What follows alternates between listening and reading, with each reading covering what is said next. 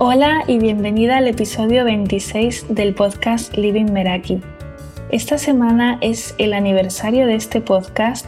Todavía no me creo que haya pasado ya un año desde el primer episodio, así que quiero aprovechar este espacio antes de empezar con el tema de hoy para dar las gracias a las que estáis al otro lado desde el principio, a las que habéis llegado después, a las que me escribís mensajes comentando los episodios, a las que os engancháis y escucháis todos en orden desde el primero, a las que me contáis lo que aplicáis, lo que os funciona, lo que no, a las que comentáis, a las que valoráis en Apple Podcast y a las que me hacéis llegar cómo este podcast está contribuyendo a que diseñéis una vida intencional y en vuestros propios términos.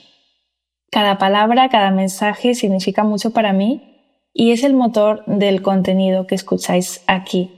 Detrás de cada 20, 25 minutos de episodio hay muchas horas de trabajo que no se ven, investigación, aprendizajes, experiencia, cambios de rumbo con la temática de los episodios. Y si algo he aprendido este año es que dedicarse a crear contenido de forma constante con la periodicidad que cada uno elige. Yo de momento me mantengo en mi episodio quincenal. Pues es algo que tiene que gustarte para mantenerte ahí y seguir creando. Los episodios más escuchados del podcast son el 2 y el 15 sobre rutinas de mañana. Y a raíz de esos episodios, a algunas les ha interesado el tema de la escritura, del journaling. Así que hoy dedicamos un espacio único a ello en este episodio. El journaling es la práctica de escribir un diario para sacar lo que tienes en la mente, reflexionar sobre tus pensamientos, explorar tus miedos, emociones, creencias y descubrir partes de ti de las que no tenías conciencia. Es como una relación con tu mente desde el papel y también puede verse como una herramienta de autoconocimiento que te permite procesar los acontecimientos del día a día, resolver problemas o situaciones, tomar decisiones, descubrir realmente para qué haces lo que haces, desde dónde lo haces, para qué actúas como, como actúas e ir más a fondo en aquellas áreas en las que te puedes sentir bloqueada. Es como un espacio para ser tú misma sin juicio y encontrar respuestas. Yo lo veo como un hábito de autocuidado y también como un acto de higiene emocional. La higiene emocional es el conjunto de prácticas que realizamos para sentirnos en equilibrio con nosotras mismas y con nuestro entorno.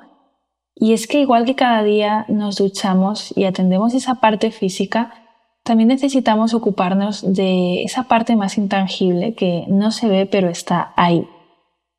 Y si no nos tomamos el tiempo para hacerlo, corremos el riesgo de vivir por inercia, de tomar decisiones que no están del todo alineadas con nuestros valores, de reprimir nuestras emociones y evitarlas, en lugar de escuchar el mensaje que hay detrás de ellas.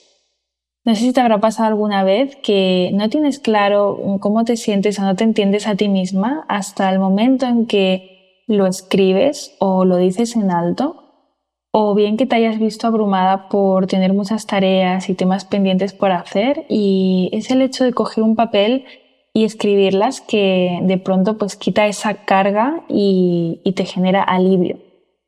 Y es que escribir es una práctica muy poderosa para nuestro bienestar mental porque te permite bajar tus pensamientos al papel evitando que se queden dando vueltas de manera caótica en la cabeza. Hay muchísimos estudios que demuestran que llevar un diario tiene efectos positivos en nuestra salud emocional, mental e incluso física. Voy a mencionar algunos de ellos que me han llamado la atención. El primero es que nos ayuda a reducir el estrés y ordenar la mente. Es así por el hecho de tener un espacio en el que expresarnos, incluso actúa también como una forma de terapia que no la sustituye y por eso también se dice que la escritura es terapéutica nos ayuda también a conocernos y a tomar conciencia sobre nosotras mismas al reflexionar sobre nuestro día, nuestra semana, nuestro mes. Reflexionar nos ayuda a comprender más sobre nosotras, sobre lo que vamos aprendiendo, lo que podríamos haber hecho de manera diferente en una situación cotidiana y nos ayuda también a ser intencionales y darnos la oportunidad de cambiar aquello que no está funcionando y de darnos cuenta y felicitarnos y celebrar por lo que sí.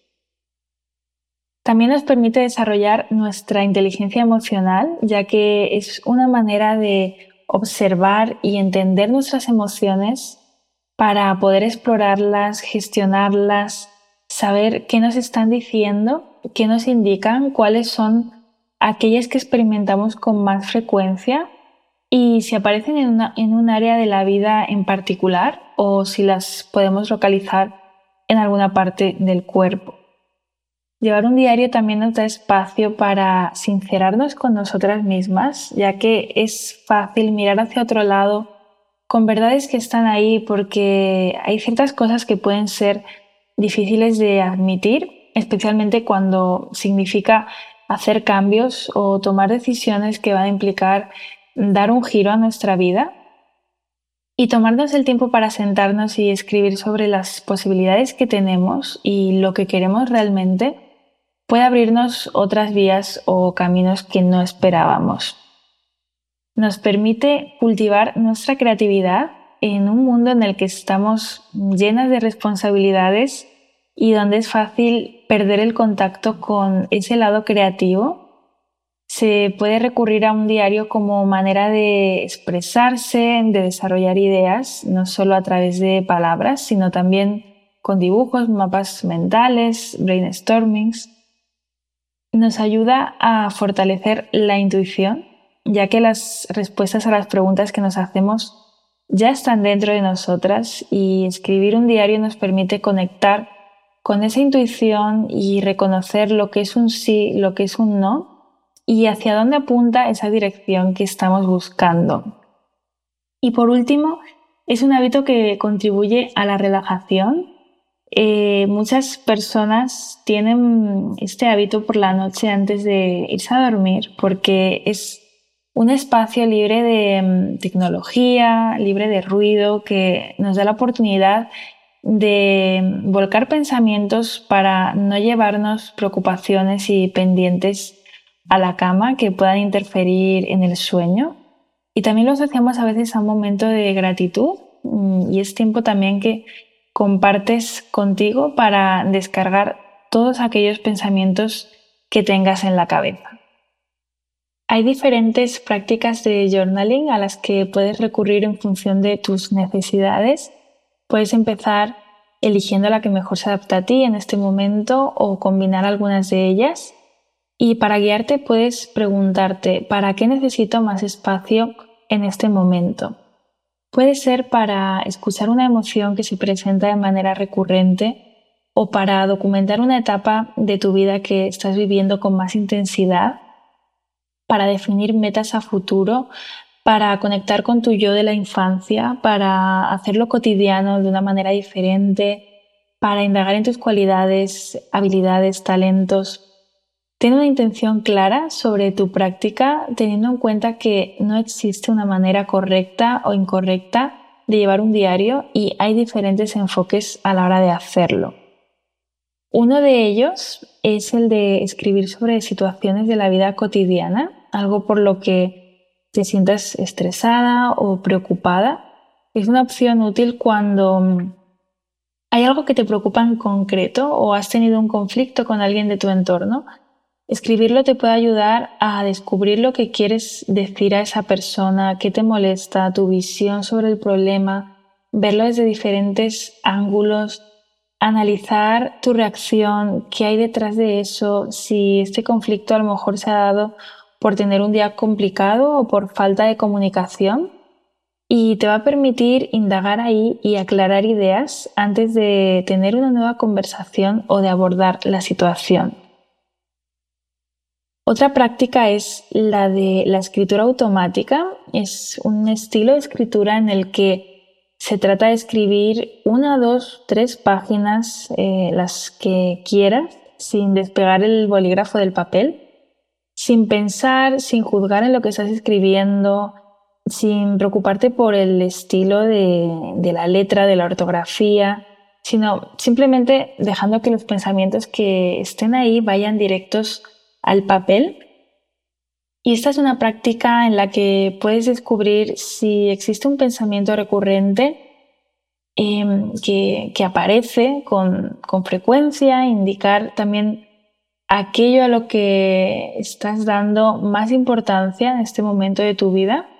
Y está muy relacionado con la práctica de las páginas matutinas. Y en el episodio 12 hablo exclusivamente de esto.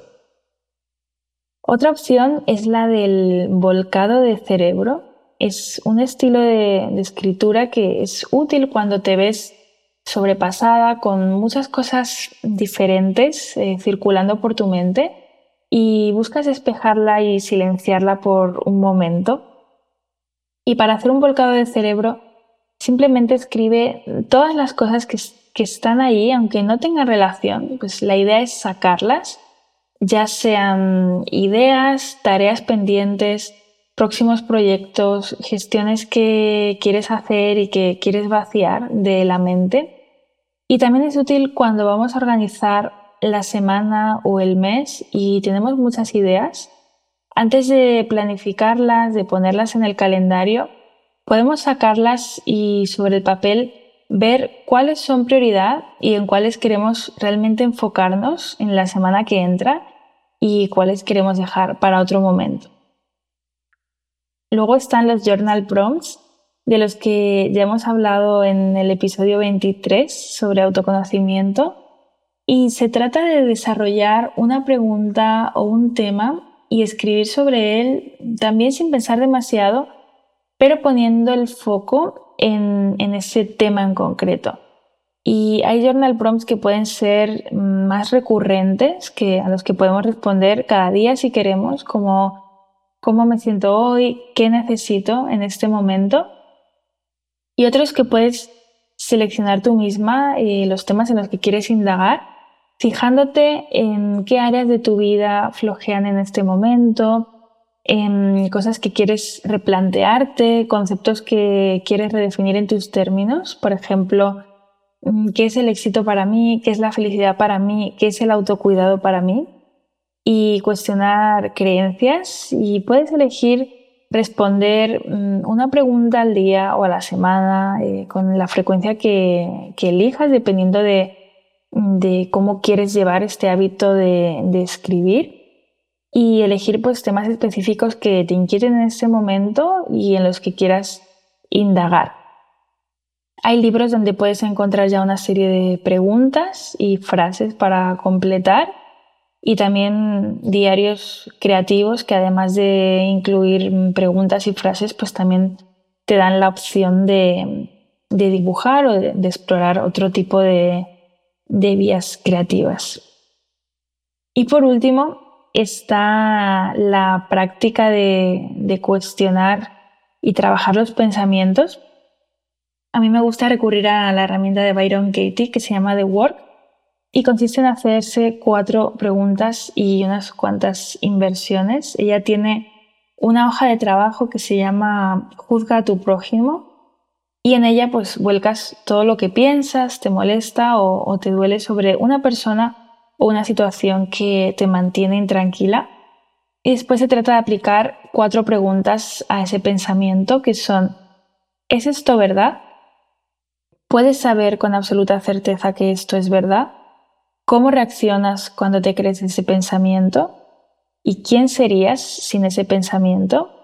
Y después de hacerte las preguntas, pues puedes invertir ese pensamiento hacia ti, hacia el otro y ver qué, descubrimientos salen, salen de ahí. La verdad que es muy interesante cuestionar creencias y pensamientos con esta herramienta. Y bueno, ¿por dónde empezar?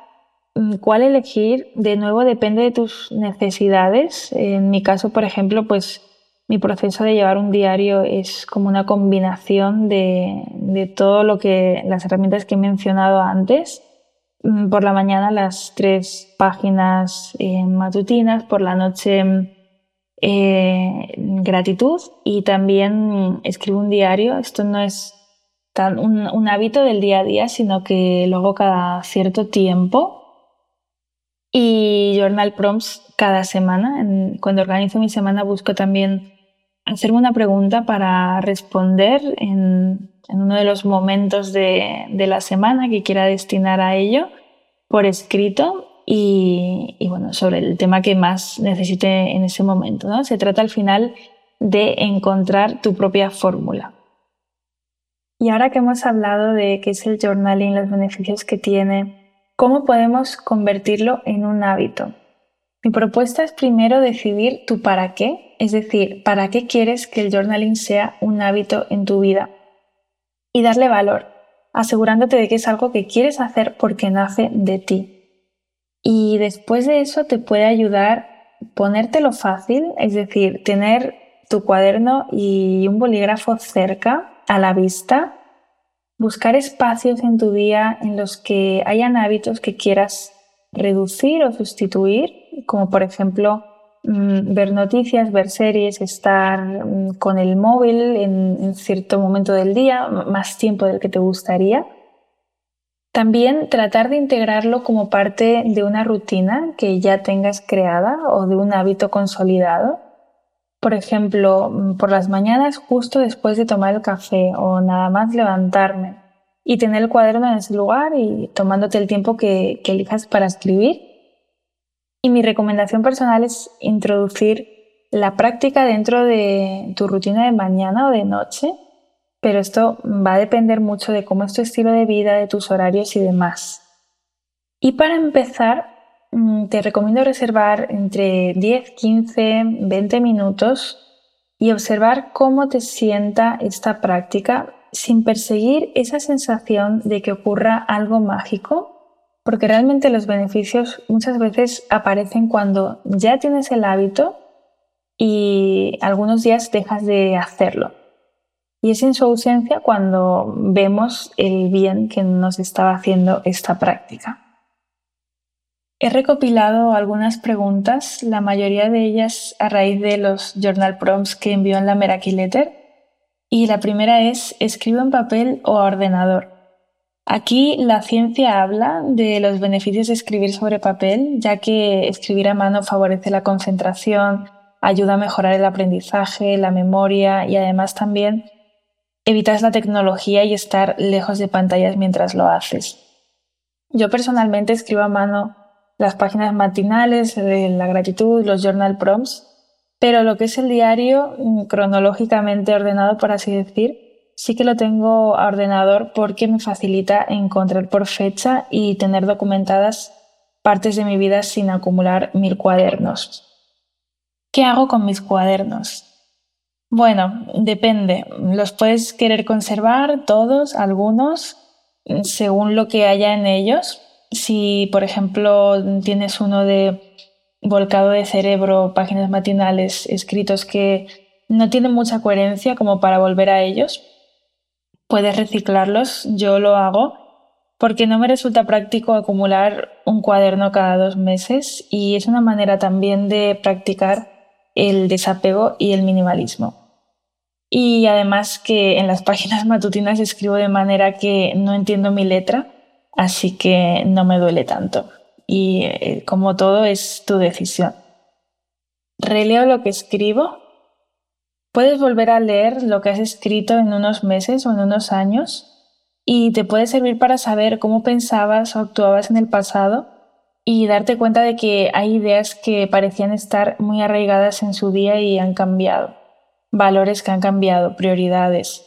A mí el hecho de encontrar una rueda de la vida que hice a mis 16 con anotaciones me hizo darme cuenta de cómo habían cambiado mis creencias y aspiraciones a lo largo del tiempo, por lo que es una forma de tomar conciencia de ese cambio. ¿Por dónde empiezo a escribir? Bueno, a veces puede parecer abrumador o poco inspirador mm, verse delante de una hoja en blanco Así que puedes empezar por algo que te preocupe, una situación cotidiana del día, una decisión con la que estás lidiando en este momento, objetivos a futuro, agradecimientos del día, eh, emociones del día. ¿Importa la ortografía? Diría que no, no estás escribiendo un libro ni nada que tengan que leer otras personas, simplemente estás aprendiendo más sobre ti misma, te estás conociendo Es algo que creas por y para ti y, bueno, un espacio en el que puedes permitirte quitarte esa presión. ¿Qué cuaderno y bolígrafo usar? Bueno, yo mm, te diría que empieces con los recursos que tengas, que no sea un bloqueo el encontrar el cuaderno perfecto para empezar. Si es bonito, te gusta y te motiva, eh, genial, pero no procrastinar por esto. Y, bueno, en cuanto al bolígrafo, mm, a mí personalmente me, gusta utilizarlos de punta fina y, y el papel que sean hojas totalmente blancas. Y para la propuesta práctica de hoy, te propongo reservar 15 minutos, empezar hoy y elegir la práctica que más te haya resonado de este episodio. Y si quieres continuar y hacer de ello un hábito, analiza tu día, piensa dónde podría encajar eh, un espacio para poder escribir y, y sumar este hábito a tu vida.